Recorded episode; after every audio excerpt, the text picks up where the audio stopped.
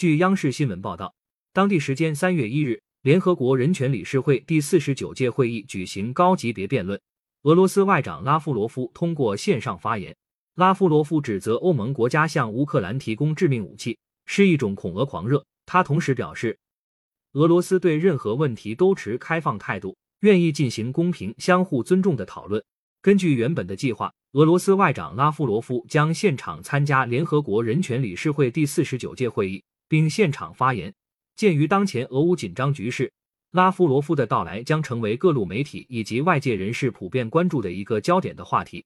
也就是在拉夫罗夫到来日内瓦现场参加此次会议的前一天，瑞士联邦委员会召开紧急会议，决定参与欧盟对俄罗斯一篮子的制裁计划。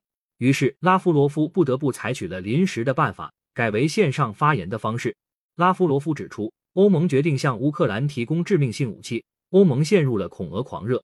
对俄罗斯来说，每一个俄罗斯人或乌克兰人、顿涅茨克或卢甘斯克居民、欧洲人或美国人的生命都同样宝贵。拉夫罗夫还表示，西方建立在优越感、排他性和放任意识基础上的傲慢哲学必须终结。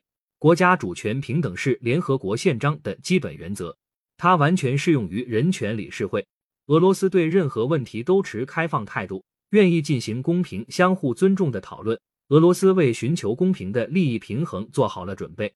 感谢收听羊城晚报广东头条。